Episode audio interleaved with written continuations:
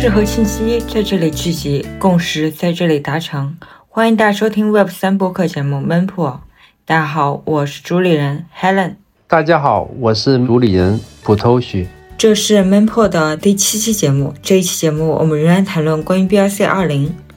那从四月中下旬到五月初，可以说整个市场都弥漫着 BRC 二零的这种 FOMO 情绪。我们录制这一期节目的时间是在上周五，五月五日。当时我们在节目里谈到，因为很多人在 Main 的 BRC 二零 B，比特币主网的交易费用上涨到一百五以上，所有人都觉得这个数字不可思议，非常吓人。但就在两天的时间里，也就是上周末，这个交易费用一度上涨到六百五，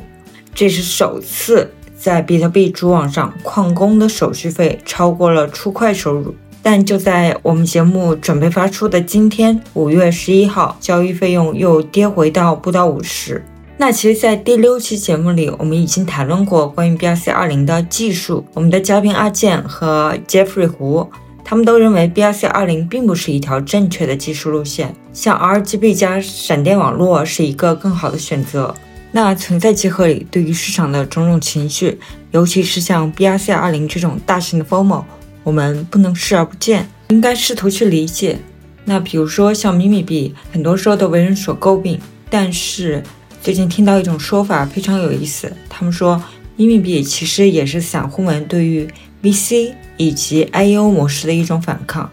那其实这些说法都值得思考。但这一次我们来试图去理解 BRC 二零，请来两位嘉宾 Z 三和 Jingle 博士。在邀请他们之前，我们就知道他们对于 BRC 二零其实是持比较 positive、比较乐观的态度。因此，请他们来聊一聊他们对于 BRC 二零的思考。那先请两位嘉宾来做个自我介绍。大家好，我是 Z 三 TH，也可以叫我 Z 三啊，或者是 Z 都可以。我的在 Web 三的从业经历最早是一七年吧，一七年其实算是囤币的一个状态。那个时候知道 Crypto 比较有意思，然后身边也有很多朋友们开始去买 Crypto 啊，入场 Crypto。然后一七年的行情的话，主要是 ICO 为主嘛，那一波浪潮有让我看到这个市场的一些负面和一些这种过分 FOMO 的一个效应啊，所以就是很混乱的这个局面下，没有决定去 All In 去在 Web 三领域去创业，然后就一直等到了二一年。二一年的话，就诞生了 NFT。NFT 本身对我就产生了巨大的吸引力啊，因为觉得呃，它承载了很多时尚、艺术、社交啊，还有等等的一些非常。酷的属性就是 crypto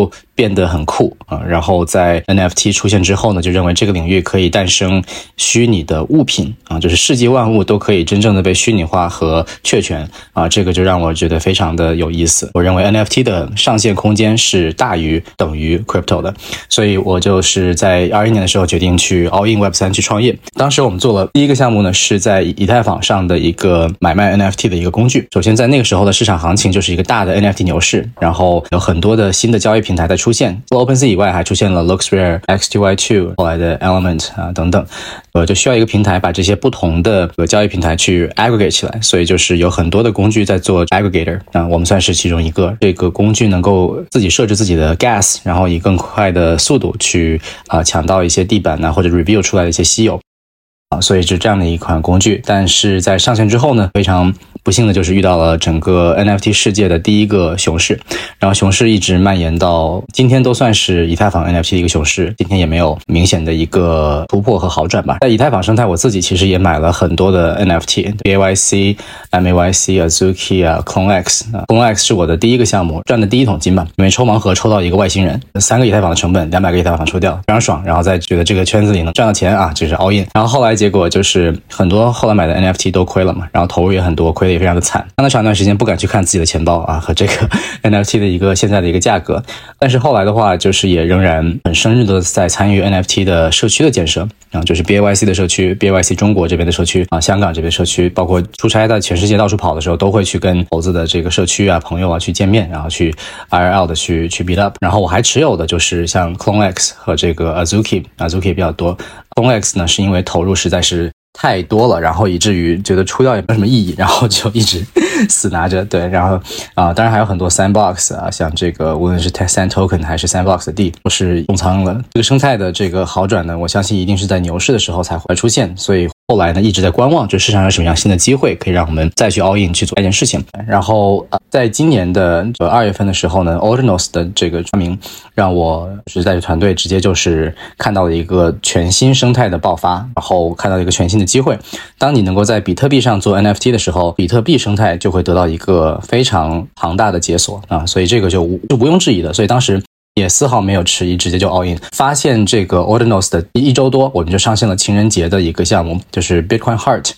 啊。然后 Bitcoin Heart 呢，就是一个能够把情人节祝福刻在 Ordinal 上面的一个一个项目。然后就我们之后把这个项目变成了 Ordinal 上第一个 POAP 啊 Proof of Attendance 的这样的一个。产品就是你可以把，就是我们在香港办的那场那个线下的 Ordinals Night 的活动，当时到场人的有提交 BCE 地址的，啊，都可以得到一个空投的一款 Heart 啊，去证明他到场了这样一个活动。然后我们后续也会给这些 Ordinals 进行一个赋能。然后在三月份的时候，三月九号啊，应该是 Domo 发布了 RC 二零的这个标准，相当于可以在比特币的 Layer One 去发 Token。这个也解锁了非常巨大的可能性。就无论这个标准它后来成与不成，会不会有新的标准去替代它，能与不能，它是一个零和一的变化和关系。当它变成可行的时候，去作为一个小的团队，我们其实根本就不需要去考虑它这个会不会被替代，不用。你只是因为它开发成本也不高，嗯，所以直接就是去一方面是尝试去克目前的市场上的一些 token，另外一方面就是自己去运用这样的一个发 token 的方式，跟我们的项目进行结合。那 Ordinals 上面呢，本身是可以刻各种各样的文件，大家常看到的是 image 啊图片，然后文字，比如点 sets 域名啊，然后其实本质上 BRC 二零它是 text 啊，当然但你可以说它是一段代码，但是这里面还可以刻 HTML，对吧？HTML 的话呢，其实就解锁了啊前端展示的很多很多的可能性，然后可能有一些项目呢就会发一些小游戏在上面去。啊，这不不一定项目方，他可能就是觉得能够把一个 HTML 游戏直接刻上去很有意思。那我们就觉得 OK，那游戏既然能够上去，那还有 BRC 二零的 token 的一个发布，那两者结合起来，很自然就是一个就是一个 GameFi 的生态。所以我们在呃三月二十左右，我们就直接上线了现在的项目，就是 Ord Games 啊，就是整个比特币生态 Ordinal 生态的第一个 GameFi 项目啊。然后我们 issue 的 BRC 二零 token 这个 OG token 啊，也是所有的 BRC 二零里面第一个有 utility 有这运用场景的。一个 BRC 二零 token 啊，然后它市值的话，目前按照啊最新成交价的市值，能够排到所有 BRC 二零里面第二、第三啊，就是左右啊，就是其他的前十，你看全部都是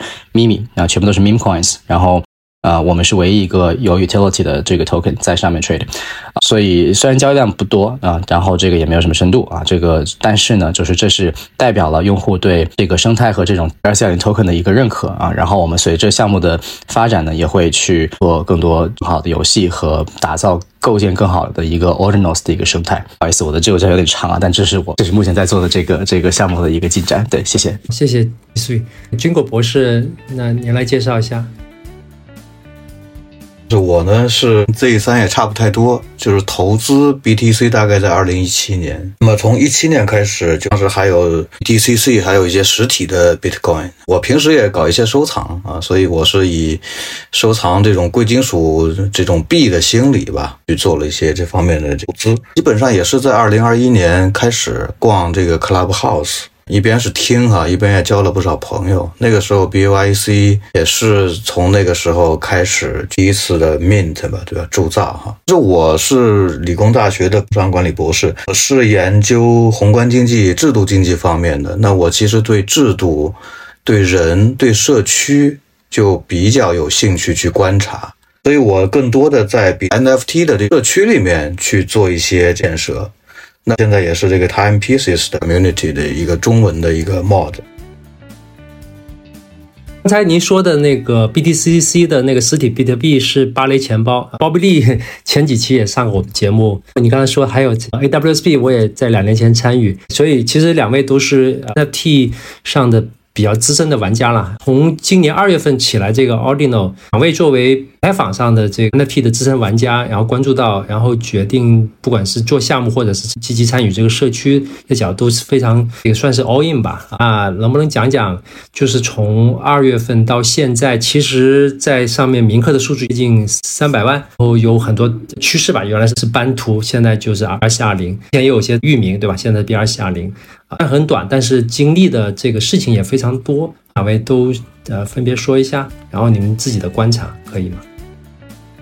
我先来哈，就是我是大概在二月初吧，二月一二号的样子。关注的 Ordinals 的，然后我就花了大概两天时间吧，把他的白皮书读完，我觉得非常的有意思，而且挺符合我自身的对比特币的理解的。那么从那个时候开始，我就自己动手搭了个全节点，可能在二月五号左右搭完，搭完以后呢，去体验尝试了一下，我就开始这买了一些 NFT，sub 十 K 的这种 NFT，对，然后。就这样子关注的 Ordinals，当时我记得有一篇新闻是讲把 Doom 这个游戏怎么刻在 Bitcoin 这个链上的。能在两千年初的时候，曾经研究过这个虚拟现实在行业中的应用，因为那个时候互联网还是窄带宽的年代嘛，大家搞三 D、搞虚拟世界、搞元宇宙，一定是要把文件做得很小才可以做得到。把文件做小的这项技术本身就是一条技术路线哈，所以我对这个就比较敏感。我一看见 Doom 大概四十六 K 还是多少 K 啊，被吸引住了，所以我是这样才了解到这个 Ordinals。A 三，你也帮我们理一理这两个月的故事吧。从最开始的 Audience NFT 到 BRC 二零，再到最近的 ORC 二零，时间虽然很短，但是我觉得其实有很多故事发生的。对对对，这两个月发生了巨大的一个生态的变化吧。Audience 一出来，大家脑海里想的还是比特币 NFT。所以带有 NFT 三个字，所以大惯性思维是从以太坊搬运过来嘛。早期铭文刻了，就是说很 BTC 呃这个原生态的一些梗啊，一些纯文字啊，或者什么数字六十九啊，什么这个石头啊，什么这种东西。然后啊再往后一点的话，第一个大的合集项目啊，应该是 Bitcoin Punks，然后是一个朋克的这个持有者，以太坊朋克的持有持有者啊，Robert Clark 啊，然后他去呃发布的这个刻的方式是你把图片下载下来。然后去用一个 Ordinal Spot 的这个服务去把它上传上去，自己付一个 Gas 啊，然后把它刻上去，啊，这个铸造的方式呢跟以太坊上完全不一样。以太坊上是你合约交互，对吧？你付了 Gas 和这个 Mint 的这个价格，然后它就直接到你的钱包里了。啊，比特币上相当于是你还得下自己下载图片上传图片啊，就会觉得好像这事儿很不靠谱。所以，嗯，当时看到这个东西的时候，第一个反应是很懵的，对。然后后来就是觉得新鲜东西一定要尝试，就在这个圈子里待久了，你就知道有新东西是必须要去尝试的。只有它越复杂越困难，越应该去把它摸通摸透啊。然后这就是财富密码，对吧？因为它未来有一天，如果呃，但凡它成为了一个这个广泛的应用，它如果能够出圈啊，那那它的。这个最早期的这些资产呢，都会是非常非常有价值、升值空间巨大的。嗯，所以我们在对二月初的时候发现了 Bitcoin Punks，当时已经快 mint 完了。然后等我这个冲到办公室，打开下载好 Spiral 钱包，然后做好这个准备工作的时候，其实已经 mint 完了。所以只能够二级去接一些啊。所以我二级买了一些这个 Bitcoin Punks，然后很快速成立了这个 Bitcoin 中文的社区。然后第一步以太坊的这个呃这种思维的搬运，就是通过 Bitcoin Punks 这个项目来的。当时还有很多。争议关于这个 Punks 的版权，包括这它到底是不是一个仿盘，然后包括很多用户其实不知道怎么在比特币上买啊，当时这些交易平台也还没有出来，所以就是 Robert Clark 他的这个团队，呃，做 Bitcoin Punks 这个团队干的第一件事情是去做了一个以太坊 Marketplace 啊，叫做 Ordinals 点 Market，就是通过一个叫 Emblem Vault 的这个技术，把你的比特币 NFT app 在一个以太坊的 vault 里面，然后你在以太坊上去买卖这个 vault 啊，就是相当于买卖你的这个持有 originals 的比特币钱包的助记词啊，或者是私钥啊，你在买这个私钥，呃，所以这个交易平方式呢，其实让 Bitcoin Punks 很快速的获得了以太坊 NFT 人群的关注，然后很多人是从以太以太坊过来的，所以包括我啊，最早其实这样的一波人过来，然后后来就是各种各样的比特币为基础的交易平台出现了，像这个 Ord Swap、Ordinals Wallet，然后后来 Magic Eden 进场，整个就带起了一大波的基于 BTC 的这个交易就成立了啊，然后其实你今天再去看 Ordinals Market，基本上交易量是急剧下滑的，就是没有那么多的人在用以太坊再去交易比特币的，它是一个阶段性的一个解决方案啊，然后现在应应该是。是已经进入了一个被淘汰的一个阶段，然后我们可以看到，出圈的话呢，就第一个应该是 Yuga Lab 啊，就是在别的链上很成功的团队，把他们的 NFT 的这个经验和这个品牌啊带到 Ordinals 里面去发一个项目。Yuga Lab 当时发了应该是三百个这个 Twelve Fold，然后呢。是以 auction 的形式，然后呃我也参与了，对吧？就是它最后的这个地板的成交是两点，应该是两点二五 BTC 左右，然后后面的最高有七个 BTC 左右的这个拍卖的一个一个 ranking 啊，拍卖的一个这个结果就是你后来的二级很有可能会跌，因为你拍卖会榨干所有市场对它的这个利好的预期，然后后来它的价格基本上跌到了二十个以太坊左右，也就是跌了个百分之三四十吧，最严重的时候，对，成交量不不高，呃，可能几天会有那么一个，然后一开始也是 wrap 到以太。以太坊上交易，因为 Yuga 的粉丝呃持有者都是以太坊的嘛，所以呃确实是以太坊交易比较多。Anyway，就是带来的效果就是很出圈啊，就是大家注意到了 Ordinals 这个东西，以前可能没有注意、没有听说的，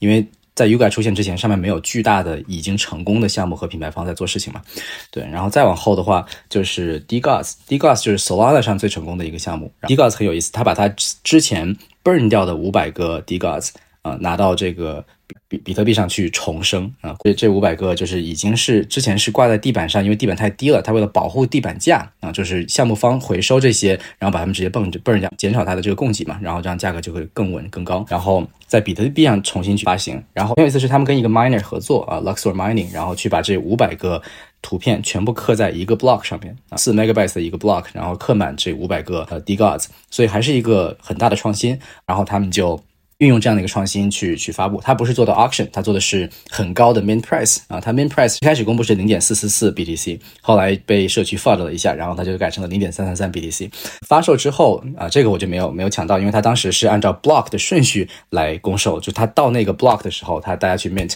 结果那一天我刚好起的比较晚，所以我醒来的时候它已经结束了啊，所以就没有抢到。然后 mint 完之后直接起飞，价格直接到了一个 BTC 啊，然后现在大概回调了一些吧，也是零点七零点八的样子。样子，对，所以也是一个非常非常成功的一个项目，成为了啊 Ordinal 生态里面的一个小蓝筹，这也是很很大的出圈。所以你看，把以太坊的图片玩家和 Solana 图片玩家都带来了 Ordinals 的生态啊。然后这个时候图片还是比较主流的一个打法，就在三月份左右的时候，这个当中唯一出现的 text 的 formal 呢，是因为点 size 域名。啊，这个在文字上面去，就是域名，其实也是一个，我觉得就是啊，怎么说，中国人很喜欢的一种资产啊，就是基本上任何一个，无论之前点 ETH 啊，还是点 BTC 啊，还是现在的点 SAT，其实很多都是啊，华人在打这样的一个呃文字的一个一个项目，因为你一一打就打很多个，上千个，那所以你 TX 会特别的多，然后啊，这个 transaction fees 什么的也会给的比较多啊，所以呃，这个域名就是引来了第一波的文字的一个浪潮，对，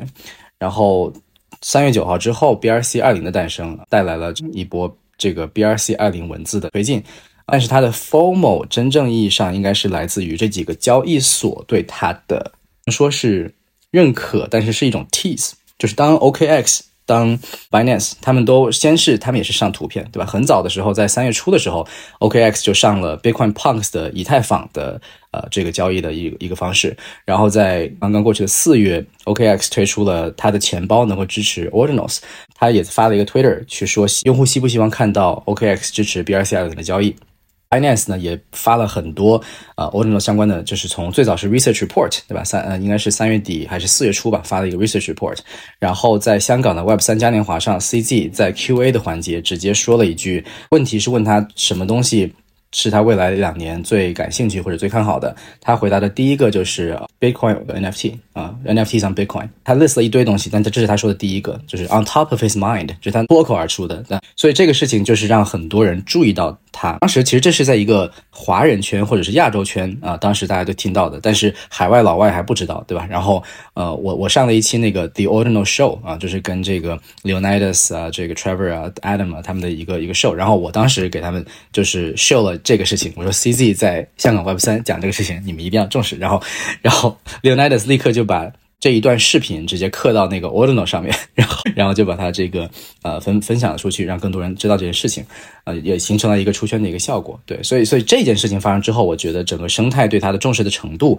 是发生了质的变化，对 BRC 二零重视的程度发生质的变化，基本上 BRC 二零就完全盖住了所有这些小图片的热度啊，然后整个就开始啊在起飞啊，因为因为这个。交易所要入局 BRC 二零的话，啊，支持 BRC 二零上交易所交易的话，啊，对于整个这个价值的解锁就是巨大的啊，所以就是风波情绪就起来了。从所以我们看到整个四月的下半个月，ORD 应该是涨了上千倍啊。ORD 是 BRC 二零里面第一个刻上去的 token 嘛，是创始人 Domo 啊发布的时候用来做 demo 的一个币，然后就是刻上去了 ORD。大家如果看这是 Dune 上的这个数据，那基本上嗯，在过去的这两周。啊，已经没有什么图片了，全部都是啊这个文字，而文字主要就是 BRC 二零，在打各种各样的 BRC 二零的 token。图片的消失不是说没有人想刻图了，而是说现在 gas 太贵了。之前 gas 最低的时候能到一，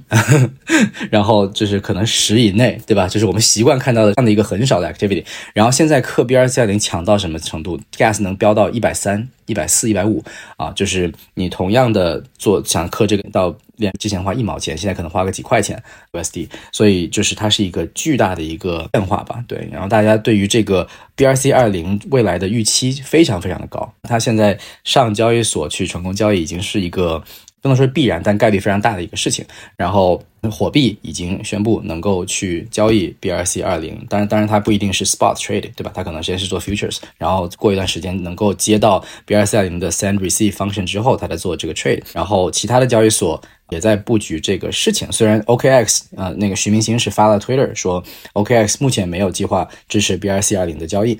这个有一点点泼冷水了，就是就是当时我看到之后说啊，你不支持吗？那你 tease 我们干嘛，对吧？但是啊，那不代表他未来不支持嘛，对吧？就这个东西通常都是小一点交易所先支持，对吧？然后大的交易所就是你靠谱了，我们再来。然后包括这两天，就是昨天是 Unisat 团队就 open source 了他们的 BRC 二零的 indexer 的代码啊，就他们核心技术直接开源了，所有人都可以用。有了一个好用的 indexer 之后，那跟交易所的这个对接应该也会更加的便利。然后同时 BRC 二零也出现了很多的。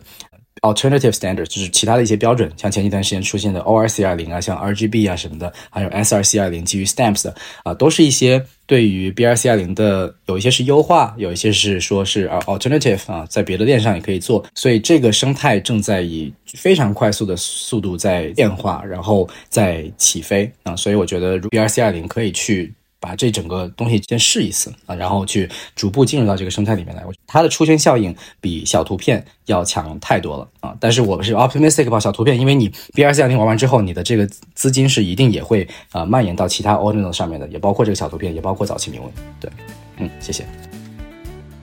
那我想追问一下，Unisat 哈在最近 BRC 二零这一波收割了非常多的用户，它是一个主要的平台，那它现在做开源的动力是什么呢？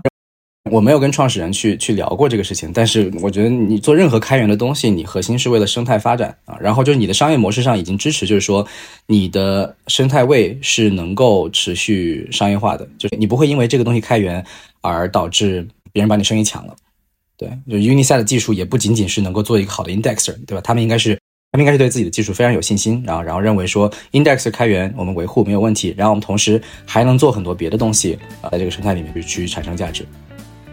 对我来说一下这个事情啊，因为我跟 Unisat Lorenzo 也有一些交流。我其实我觉得 Unisat 的兴起也是从我的看法来看哈，是因为它就是 Open Source 才能够得到比特币社区的支持。那同时期的有这个 Ordinals Wallet 啊，Ord Swap，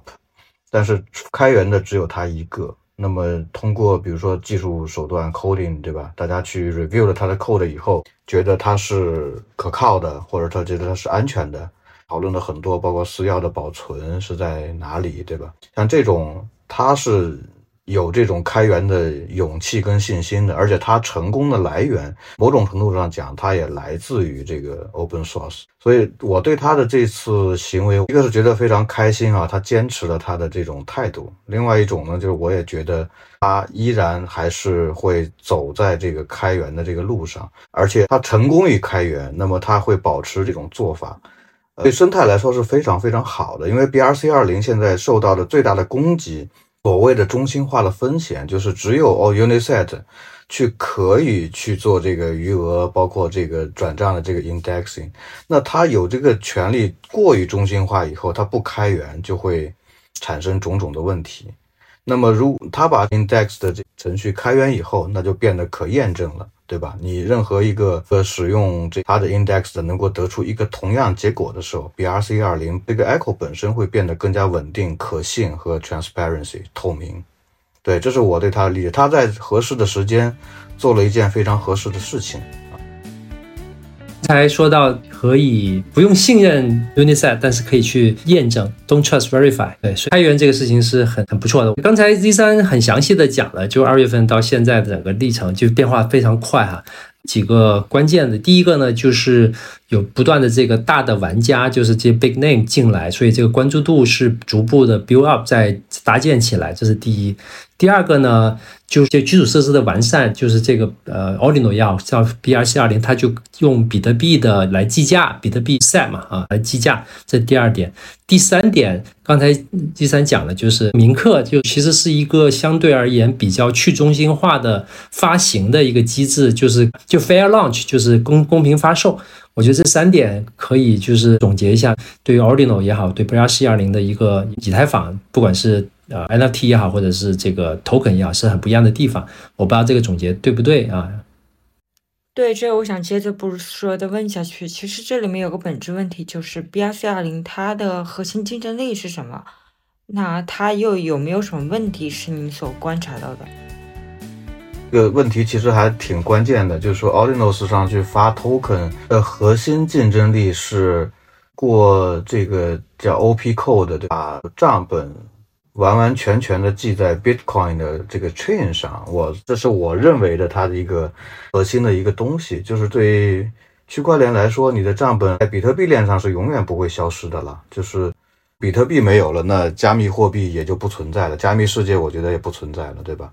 这是为什么大家都偏好于把数据写在基本上是最最底层的这个链上的一种偏好哈，一种原因。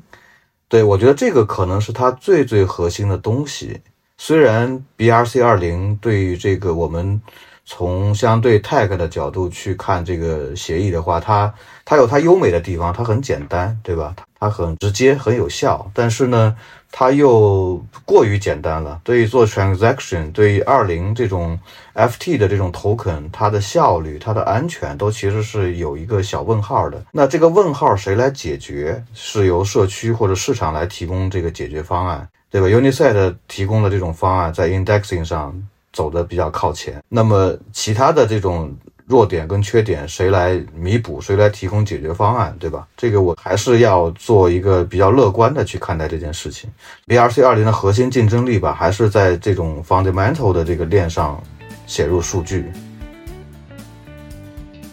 我重点讲竞争力吧，因为我觉得问题是很多的啊。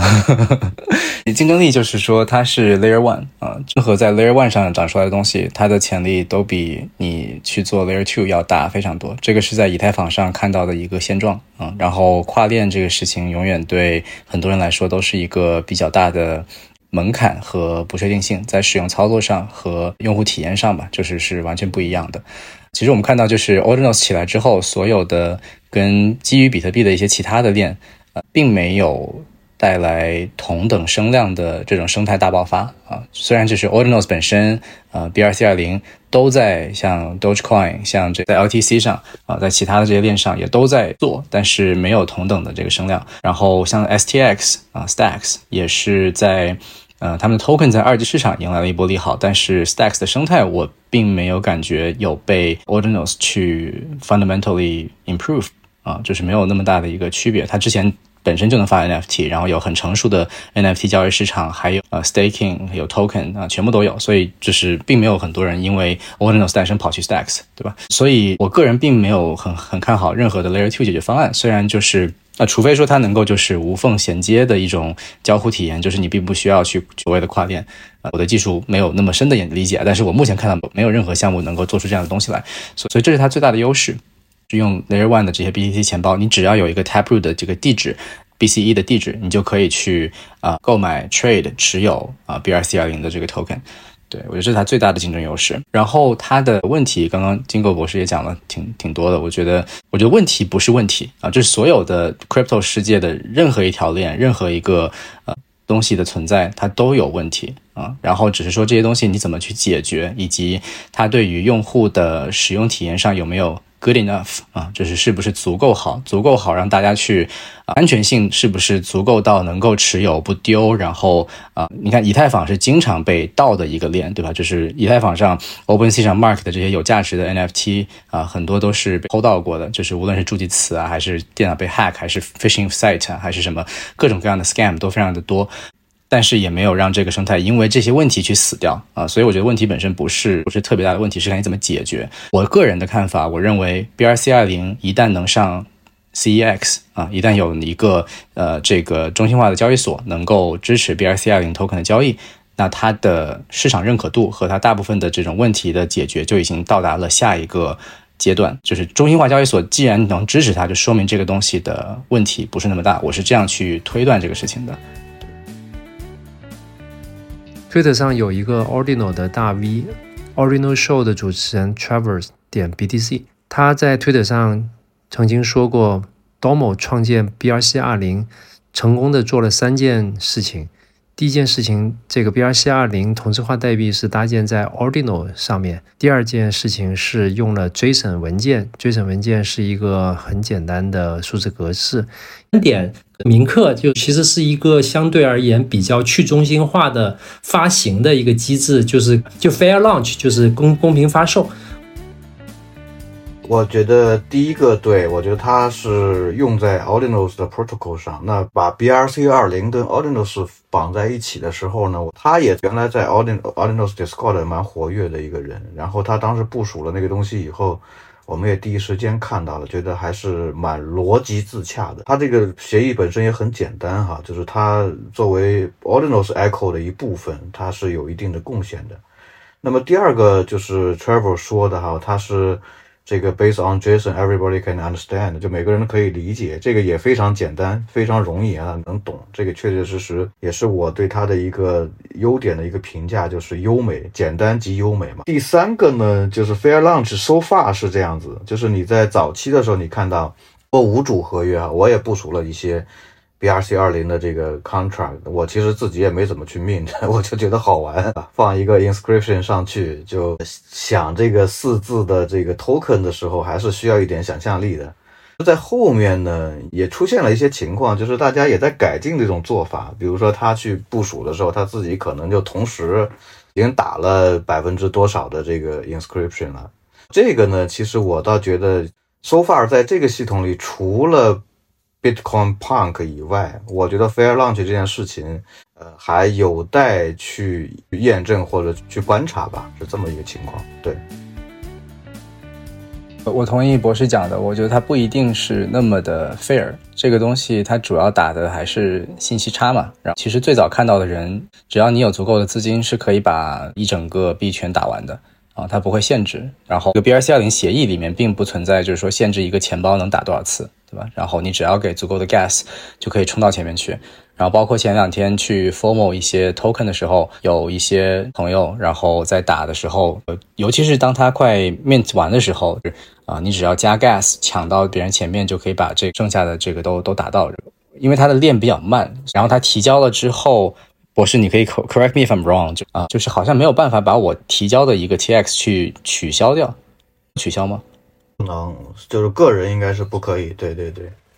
，OK，对，就是所以这跟以太坊不一样嘛。以太坊我用 MetaMask 钱包我去 mint 一个东西，如果说它我看到它已经售完了，或者我发现我 gas 给的不够，比如说刚给个什么三十几的 gas，发现现在已经飙到八九十，我知道这个 TX 一定会 fail，因为已经 mint 完了嘛，我拿不到，所以我可以再付一笔 gas 把它给取消掉，那我就可以就是减少我的损失。但是在 BTC 上。不行，所以就是很多人会在最后那一 b 的时候已经给高了 gas，但因为别人给的更高，所以就是被抢到，然后你整个这一笔 gas 的手续费全部就都损失掉，让很多人就是会有一个比较糟糕的体验，给了很多 gas，但没有拿到任何的 token。所以我它的公平性是有待去观察的。目前的 BRC 二零的机制，那我没有感觉那么的公平，以及。呃，比如说我们项目 Ors Games，我们其实是一个 TX 把整个我们的 OG token 全部打完了，百分之百全部先在项目方手里，然后我们再去在整个 GameFi 的过程当中啊，Play to Earn 的逐渐把这个 token 去分发给用户，它是高度中心化的一个做法，就是我觉得它是一个 alternative，就如果你不是去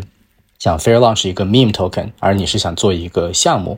觉得这是一种 alternative 的形式。然后还有像那个 sub 10k 还是 sub 100k，应该是 sub 100k 吧，就他们做了一个 SUBC 的一个 BRC20 token，然后他的做法呢就是项目方打了百分之十五啊，然后剩下的去公布出来让这个其他人去打，所以就是它是结合了项目方的有一点中心化，然后同时又啊有一定的这个 fair launch 给到整个 community。对，所以我觉得这里面有很多的 alternative，然后再看它接下来一步会怎么样去发展。所以这个呃发行的方式还是可以项目方也好，或者是社区它来决定各种玩法，然后也会可能形成一些共识吧，啊，或者这个未来的一些创新。我倒觉得就是 BRC 二零兼容了目前所有的发行方式，这样描述可能会成为它的优点。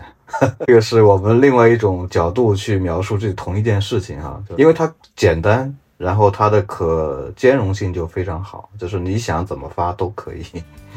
对，这两天又出了一个 ORC 二零，你们怎么看呢？它是必要的吗？我是比较 bullish ORC 二零的，在早期的时候跟 BRC 二零的 Domo 也聊过一些事情，就是包括为什么只有四个字母。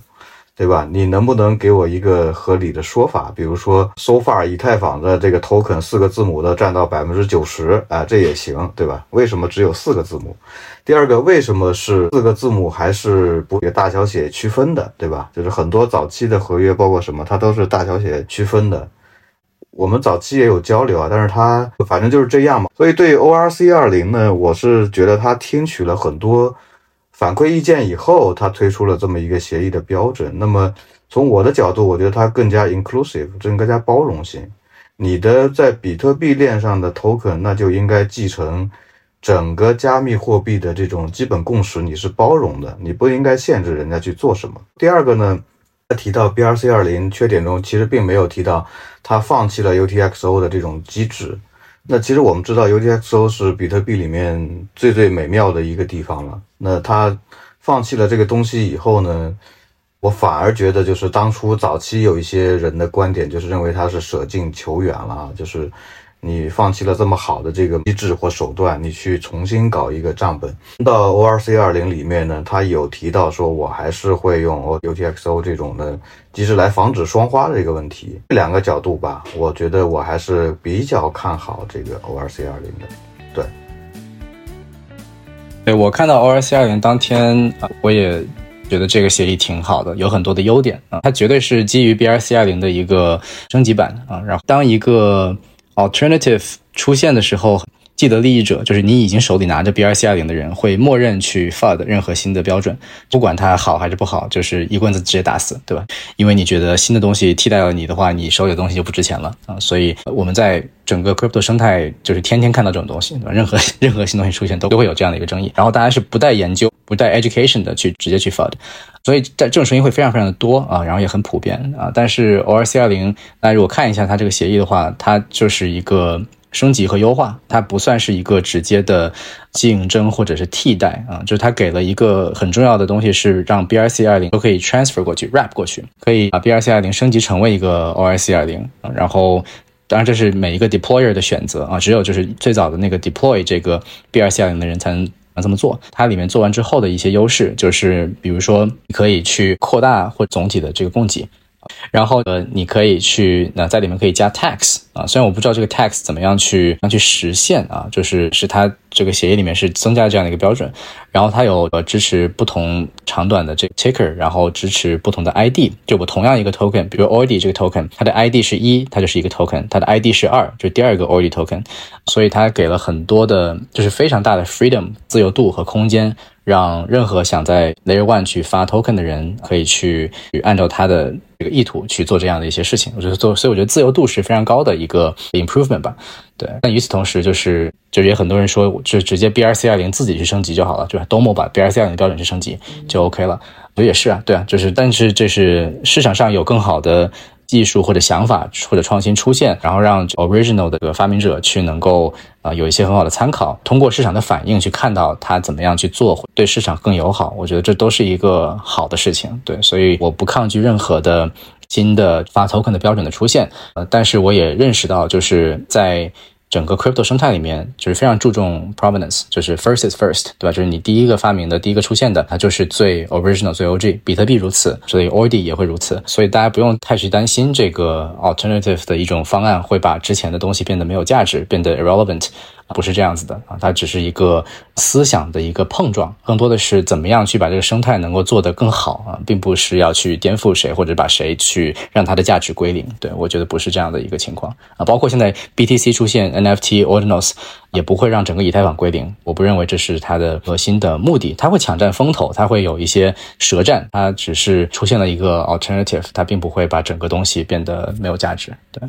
对，我补充一下，其实 Ordinal 上面 BRC 出现，它并不算是第一次在比特币主网发行资产。其实我们上期讨论比较深了 a m i 对也发行过，但是我觉得这个 BRC 二零它其实把这个发行资产的门槛降得足够低，你只要按照它协议，你搞整一段 JSON，你就可以发。其实这个门槛是相当低的。那像 Treasure 它要发 Omni 其实还是要。比较复杂的啊，这个时间点大家对比特币认知也足够强了。那 at the right time，呃，right moment 很重要啊。我们今天的主题其实是这个 BRC 二零是不是比比特币的 ICO moment？所以我看两位也是一七年就是进入圈，一七年大家也知道，就是 ICO 带来了以太坊的这真正的爆发。啊，那后面有这个 DeFi Summer、NFT Summer whatever，但是 I ICO 事实上是以太坊的一个一个启程碑。那这块在比特币上发资产，我觉得大家都很有这个预期啊。然后 ERC 二零做了第一个尝试，应该 Here to Stay 啊。我也想听一下大家。对于现在 BRC 二零参与方，就推特上也有一个图，好像是搜索 BRC 二零的这个谷歌搜索都是中国，就 BRC 二零的参与方，一般是发行方，还有一个就是持有者，还有就是这个这个一些工具的发行，大家能不能也讲一讲，就是你们的观察啊，还有会不会也会成为一个更加 global 的一个一个现象，嗯。啊，对，因为我也最近会参加一些海外的这种 space 啊，无论是上去分享还是去听他们的这些 space，我的感受是很直观的，就是海外没有说热度比华语社区的要低，我没有很直观的感受到。对你如果看 Twitter 和听 space，你不会有这么强烈的感觉，就大家都在讨论啊，讨论 BRC 二零，讨论 Faker 现在比较火啊，我只能说可能会有一种。就是 formal 情绪的这爆发，确实在华语的这社区里面会爆发的可能更猛烈一些，然后大家更愿意去冲或者是对吧梭哈一个 token。这是一个市场特征吧？啊，我就是我觉得亚洲的所有的这个二级市场，无论你看港股啊、A 股啊，然后包括更小的一些这种二级的这种交易的平台，可能都会有这样一些属性。包括之前国内做的数藏，它的增幅啊、涨幅、它的价格的波动，其实都会更 volatile 更大一些。对，所以这是一个人群特征。对，但是不代表海外的兴趣更低啊，他们兴趣是浓厚的，然后也在不断的在讨论 ICO moment 与否。呃，就是我们从过去的一些经验去看未来可能会发生什么，嗯，是有呃，它有巨大的参考价值，对，但它也可能会有一点不太一样。这整个东西的呃基础，我觉得就是 BTC 啊，就是三个字母 BTC。这一切在一七年就发生在 BTC 上，那现在可能是另外一个，不是一个不一样的场景。但是因为过去的认知就是 BTC 干不了这些事情，发不了 NFT，发不了 Token。啊，做不了这，做不了那，限制很多，TPS 很慢，区块很慢，然后等等，然后这些很基础的认知正在被颠覆啊，让大家看到了最古老的这条链，它能够做出我们后来发明了智能智能合约链之后干的一些事情，呃，所以它解锁的这个势能应该是巨大的啊，然后它会引来一个很大的一波浪潮，我觉得这已经越来越成为了一种必然。哦，这是这个叙事本身是绝对能够支持起一个，比如说一个 Ordinal Summer，比如说一个 BRC Summer，啊，包括整个衔接起来进入下一波的比特币减半的整个牛市，啊，我觉得都是 very likely，啊，这个这个概率是很高的事情。对，这我的个人看法。也观察到，不只是神秘的东方力量吧，就在那个 Google Trends 上面搜索 BRC 二零，它的 IP 显示。那个可以作为某种就是比较粗略的一个估计哈，但是，嗯，从我的观察来说，其实西方就加密社区里面，他们也很 bullish，对于这个 BRC 二零，一会儿冲这个，一会儿冲那个，只要是有一定的造富效应，只要有一定的这个可玩性，啊，它一定会吸引来不同的用户。那么其实呃，在这一波里面，我观察到的呢，就是他们大部分人有可能是呃炒币的这些人，就是不是玩 NFT 的这些玩家玩。玩币的这些人听说哦，比特币上会有资产，对吧？会有这个发的 token，那么他们其实也并不完全的了解 Ordinals 或者 BRC 二零是什么，一般是先充为敬嘛，充了再说。那这些人呢，进来以后呢，也对这个本身 Ordinals 的出圈和 BRC 的这个出圈也起客观上起到了很大的作用。对我，我是觉得他们这一波人进来。不一定对比特币有多了解，或者不一定对这个呃协议本身有多了解，但是他们可能是活跃的呃市场交易者，对吧？就是是这么一个情况。我的观察跟博士是一致的，对我我觉得有很多的是炒币的这个呃人群在进入到 BRC 幺零的这个生态，有很多的 misinformation，有很多的虚假的信息在传播啊，就是啊，比如说什么什么交易所要上什么币了。啊，或者支持 BRC 二零了，啊，或者是某一个 BRC 二零是谁谁谁发的，啊，就是举个例子，比如说 WZRD Wizard 那个 BRC 二零 token，什么叫小巫师？就是 Bitcoin Wizard 的那个艺术家啊，他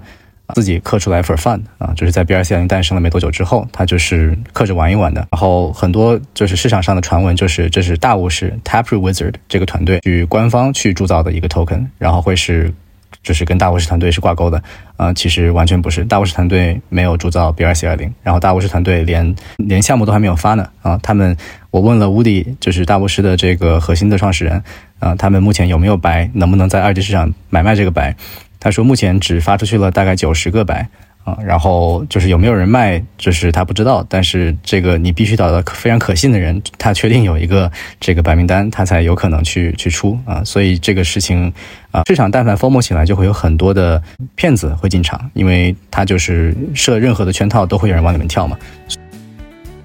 那我还想讨论一个关键的问题哈，就是 BRC 二零 token 在疯魔起来之后，它能不能找到一些应用的场景呢？因为我也看到博士在推特上和别人讨论，他说他之前认为 BRC 二零就只能用来发秘密币，那现在我不知道这个认知有没有一些改变。认知是每天跟每天不一样的哈。当时感觉呢，BRC 二零因为它有很多缺陷，那么它可能是个过渡性的产品。但是现在呢，就随着比如说我们去分析这个市场的玩家，这个 Echo 的组成部分。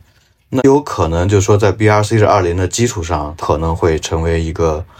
非常大的市场。呃，就是从 Ordinals 本身来看，它的可能性是非常大的。那 BRC 二零呢，技术角度哈，你做 RCU 做什么东西都不是什么大问题吧？只要是有足够多的建设者，包括 CEX 在内的建设者，对吧？他进到这个生态里面来。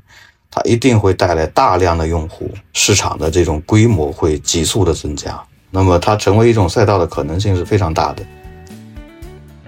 我觉得这个事情它能不能突破咪咪币的这个呃这种限制，取决于有多少 builder 会过来真正去创造呃长期的价值，就是做一些产品，做一些应用，在在整个 Ordinal 生态里面，然后用 BRC 二零这种 token 的方式去作为一个载体。BRC 二零只是在比特币上发币嘛，就是你 ERC 二零就是就是很成熟的一个以太坊上发币的一个标准。那这个生态上面长出来了呃无数的 token，对吧？US USDT USDC 稳定币，然后 Sand token 这是基于 GameFi 的，像之前的 X Infinity 的这个 token，然后包括这个 ApeCoin 整个 Yuga 生态的核心的对 Liquid 的这 token 资产也是在 ERC 二零上面。所以这种项目方如果在 Ordinal 生态里面长出来啊，就它在用 BRC 二零去发 token，它就会超出这个 MIMI 的一个限制。嗯，我们是第一个干这个事情的团队嘛，我们做 Ordinal 上面去刻 HTML 刻游戏，然后用。OG token 这个 BRC 零 token 来做 GameFi 的底层的一个价值的 driver 啊，去用这个 token 来让整个生态去盘活，让它去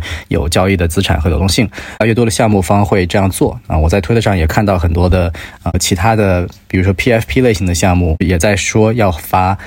BRC 二零的 token 啊。然后在这个牛市的这个行情下，他们如果去发的话，一定会有一个不错的市场的反应。啊，it makes a lot of sense，对吧？就是听起来是一个很合理的事情。如果你做的本身就是 Ordinals 的呃 PFP 项目。然后或者是你要做的是一个某种类型的基于。图片的一个生态，那你用一个 BRC20 token 去 drive 这个生态里面的一些啊 economy 一个经济模型，它都是非常 make sense 的啊，尤其是 BRC20 现在有 trading 了，然后也有啊，如果上了一个 CEX 之后，它也有流动性了，那就是这样去做是一个很好的选择啊，所以我觉得越来越多的项目和团队会开始这么干，然后这个就会让它突破 Mimi 的限制。Mimi 核心的价值现在这个阶段呢，就是让它出圈。啊，出圈就是扩大你的持仓的这个人数啊，钱包数量，然后你的市场的声量，让更多的人能够进到这个生态里面来。他们进来之后，那么看到别的好的资产，他们也是会去啊参与的。对，所以我觉得这整个 Mimi 对于这个市场是利好，是呃有贡献的一个好事情啊。虽然它它的价值支撑是整个市场的情绪啊，但是并不代表它呃一定是一个坏的事情。对。那还有一个事情也想讨论一下，就是我的一个矿工朋友和我提到，自从这个 BRC 二零开始 formal 之后，他每天的收入每一天哦，其实都是在以六个点到七个点的幅度在上涨。那看起来是一个好事情，对吧？他收入上涨了，但在他看来，他觉得这个事情非常恐怖。就大家愿意在 Mint BRC 二零的时候付这么高的交易费，是因为他们预期在后续炒币的时候会赚很多。那目前的这笔交易费用不算什么，但是比特币主网除了 Mint BRC 二零之外，还有一些正常的交易。那整个主网的交易费用上升，意味着那些正常的交易费用也会非常高，但付不起这个费用，那就会让比特币主网丧失一些原有的功能。就是这是一些人所担心的吧？你们怎么看这个问题？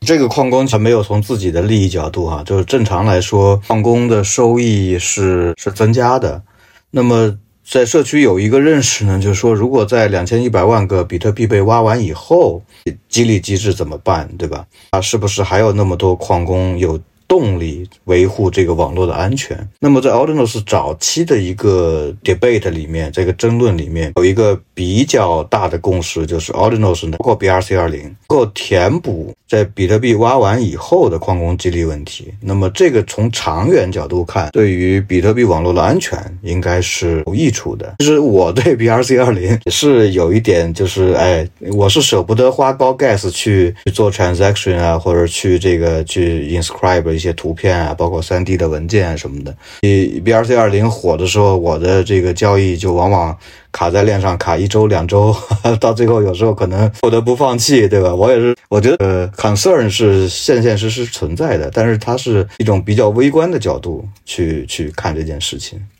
所以我从这两个角度去看呢，我觉得大体上 BRC 二零对比特币的生态还是功大于过的。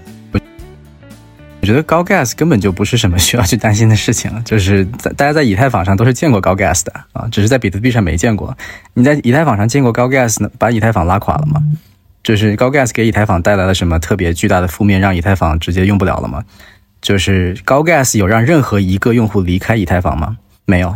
高 gas 是为什么？高 gas 是市场当下的 FOMO 情绪，它是一个临时的阶段性。而 BTC 本身的这个 transaction fee。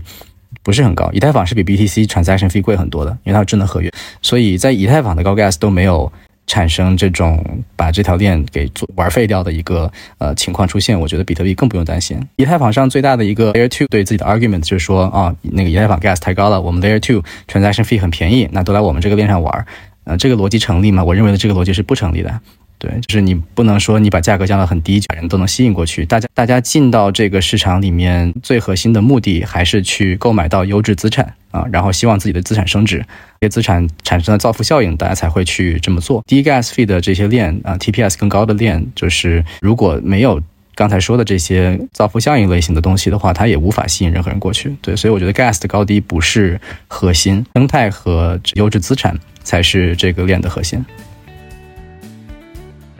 这个问题，我觉得 两位的答案我都应该知道了，但我还是把它丢出来吧。就是比特币，毕竟它的性能比较慢，那在比特币上跑在 Ordinal 以及 BRC 二零，BRC 二零还得在另外一层再做解析啊。如果要成为一个资产，除了命之外，它的流动性啊，以及安全性，还有这个，就现在 BRC 里有一些潜在双花的一些问题，这个需要社区 builder 来去解决。但现在也有一些这个尝试或者一些讨论说，哎，那其实基于比特币的，就是它是 UTXO 呢，UTXO 的这个交易，那有这个其他链。比如说比特币的这个侧链或者所谓的 Layer Two 这个 Stacks，那还有 BSV，BSV 是一七八年做了大区块大讨论分叉的一个链啊。其实咱们也可以看到，在 Ordinal 生态非常活跃的一些 Builder，像 Allswap 它他们其实是原来在。BSV 上去 build 创始人 Jack 刘也参与了我们一个月前香港的这个 Allcon，很有这个性的一个人啊，我也听他的一些吹水他其实是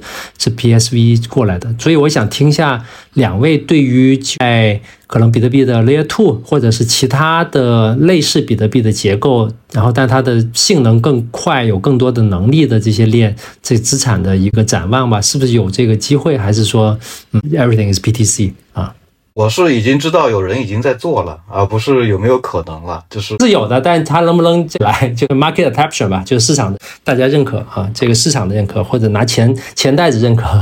啊。我是对新鲜事物哈，或者对这种互联互通，或者是这种开放性的东西，认为它一定是有市场的。就是你从比特币跨链回去以太坊，回去索拉纳，回去任何一个其他的这个链上，觉得需求也是存在的。价值转移、可可操作性，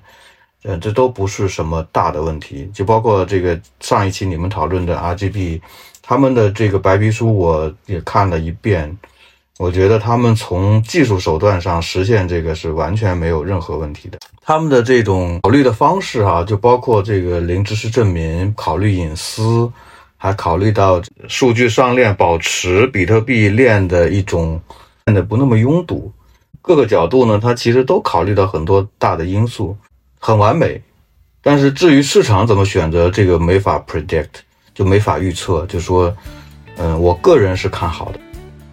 我刚刚其实也提过，就是在以太坊生态里面的 Layer Two 啊，因为没有看到很好的就是 adoption 吧。虽然很多公司在做啊，在在 build，然后再把它们做得更好用，更加的呃降低门槛，让很多用户能够去使用起来。包括像 Polygon 很多的应用场景都会。让用户感觉不到自己在用一个 Web 三的东西，就是他还是认为是一个 Web 二的一个产品和体验。大家其实已经有一些资产和这个数据是在链上的。我觉得这些东西都是很好的 alternative 啊，就是它是值得去做的一件事情。就是它最终会不会起来？对，是一个未知数。这我的一个 thinking frame，我的一个思考的框架，就是呃，不同的链就像不同的国家啊，那国与国之间都是有一个 border 的，都是有一个呃签证啊、出境啊这样的一个呃手续啊、费用，还有一个时间和精力的一个投入。对，所以它是有一个很高的门槛的，从一条链转到另外一条链，除非说，嗯，它有一个很强的、很刚性的需求，否则它也一般不会轻易的跨这个链。